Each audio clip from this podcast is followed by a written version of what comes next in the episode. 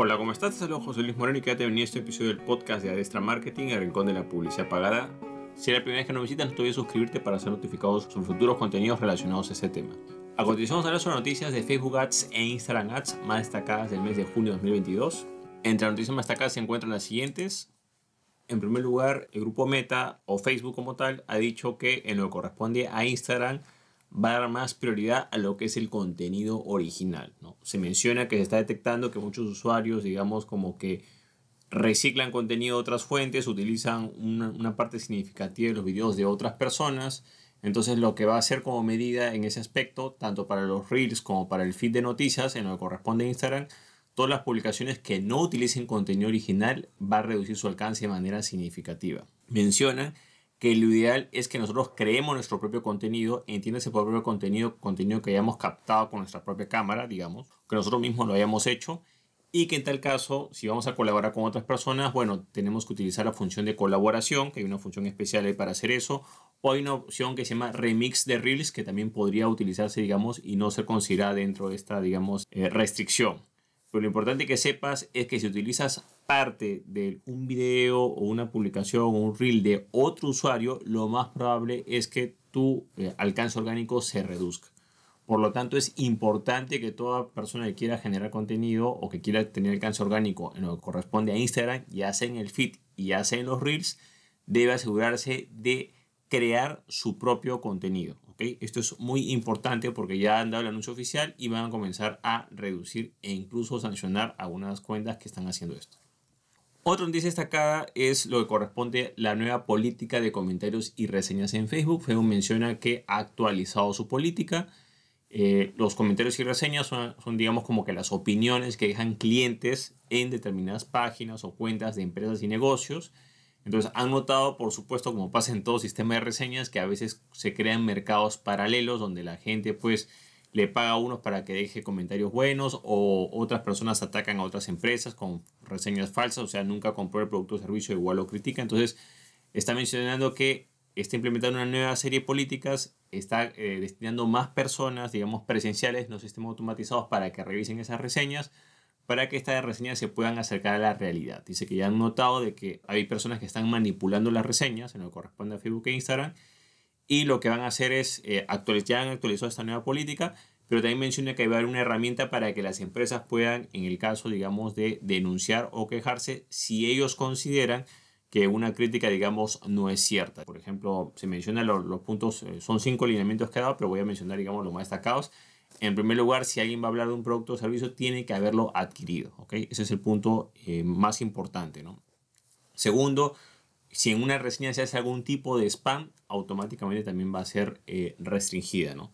También supone que esa reseña tiene que agregar valor. También hay unas restricciones con el contenido adicional. O sea, hay personas que hacen reseñas y a veces dejan algunas imágenes o algún contenido adicional. Eso también va a haber esa restricción. Y bueno, otras restricciones adicionales que el objetivo de esto es que las reseñas, digamos, realmente aporten valor y sean lo más verdaderas posibles. Por supuesto que esto es algo difícil porque es algo que muchos sistemas que son incluso más avanzados que el grupo Meta o Facebook tienen problemas para gestionar esas, esas reseñas. Lamentablemente siempre se van a crear este tipo de mercados paralelos que hacen bastante daño a la industria, pero lo importante es de que eh, Meta está anunciando que está destinando más personal, actualizó su política, te dejo el enlace en la parte de abajo si quieres ver más detalles sobre esa política para comentarios y reseñas, que es la versión actualizada. Y lo importante que sepas es de que si en el caso que tuvieras una reseña que no es la adecuada, puedes eh, denunciar, digamos, o puedes reportarla a Facebook o a Meta. Ojo, no quise que tenga razón, simplemente es que la van a analizar pero ya meta clara de que las reseñas se revisan por igual. O sea, no es que ellos dedican más tiempo, según lo que ellos mencionan, a las reseñas negativas que a las positivas, sino que ambas, ya sea positiva, negativa o neutral, les dan el mismo nivel de importancia. ¿ok? Entonces es importante tomar en cuenta este aspecto para que eh, no haya problemas respecto a las reseñas y estas puedan ser lo más sinceras o lo más reales posibles. Como digo, es una promesa muy, digamos, este, difícil de cumplir, ya que hay plataformas que son mucho más desarrolladas que también tienen este mismo tipo de problemas. Otra noticia destacada es lo que corresponde al nuevo diseño para páginas de seguidores. Este diseño ya se había anunciado hace tiempo, sino que se está comenzando a implementar, sobre todo en Latinoamérica. En Estados Unidos ya se había implementado hace un tiempo. Algunos administradores de páginas y seguidores de repente van a notar que le dicen, bueno, ya está lista la nueva experiencia para tu página, entonces automáticamente están pasando a la nueva versión.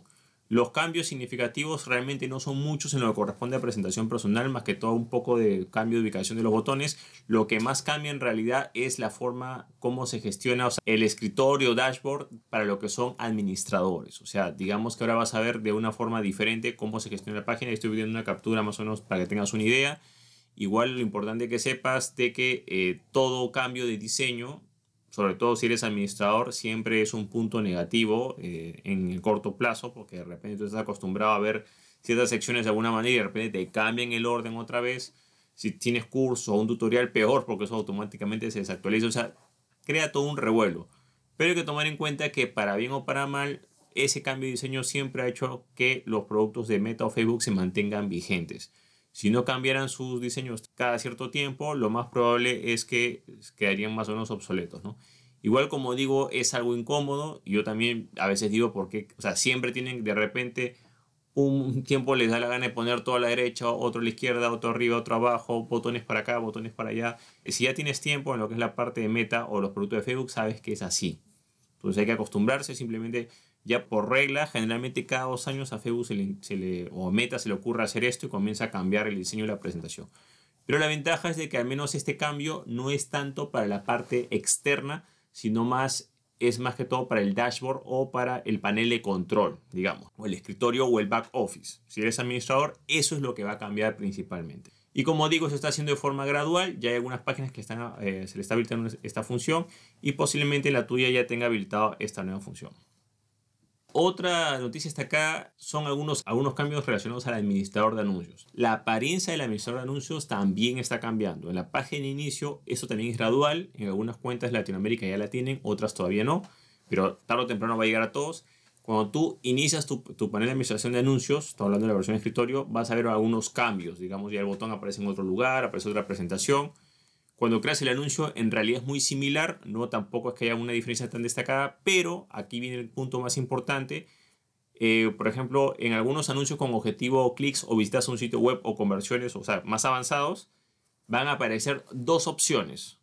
La opción, digamos, de eh, configuración manual, que es, digamos, lo que la mayoría de gente que ya tiene experiencia en la plataforma publicitaria lo utiliza, que son todas las funciones. Y vas a tener la opción de escoger una versión simplificada que esa versión simplificada digamos que es como una especie de punto medio entre el botón promocionar publicación y el panel de administración de anuncios. Entonces hay cambios en la plataforma, en el administrador de anuncios de Facebook Ads e Instagram Ads, sabes que es la misma plataforma publicitaria. Es importante que quizás pueda ser que todavía sigas viendo todo igual, pero posiblemente eso vaya a cambiar en los próximos días o semanas. Como digo, esto se está implementando de forma gradual en Latinoamérica, en Estados Unidos ya está, digamos, en, en varios sitios. Hay personas que pueden rechazar el cambio, pero al final, tarde o temprano vas a tener que aceptar el cambio porque eso se va a estandarizar para todos. Yo diría que tanto los cambios para páginas seguidores como para, los para el emisor de anuncios son cambios eh, parciales. No llega a otras ocasiones en las cuales han sido totalmente, digamos, este, al 100%. Yo diría que es un cambio parcial, pero sí puede incomodar a unas personas que se acostumbraron a la anterior plataforma publicitaria. Bueno, de esta manera hemos visto las noticias más destacadas correspondientes a Facebook Ads e Instagram Ads del mes de junio de 2022. Si te gustó este episodio, entonces hacer clic en me gusta, dejar tu comentario en la parte de abajo, compartir el contenido y por supuesto suscribirte. Asimismo, si necesitas a un profesional que se haga cargo de tus campañas en Facebook Ads o Instagram Ads, o necesitas ayuda con las campañas de Facebook Ads e Instagram Ads de tu empresa o negocio, puedes contactarte conmigo visitando el enlace que ves en la parte de abajo que es josemorenojiménez.com y podrás ponerte en contacto conmigo de manera privada. Bueno, eso es todo conmigo, muchísimas gracias y estamos en contacto. Hasta luego.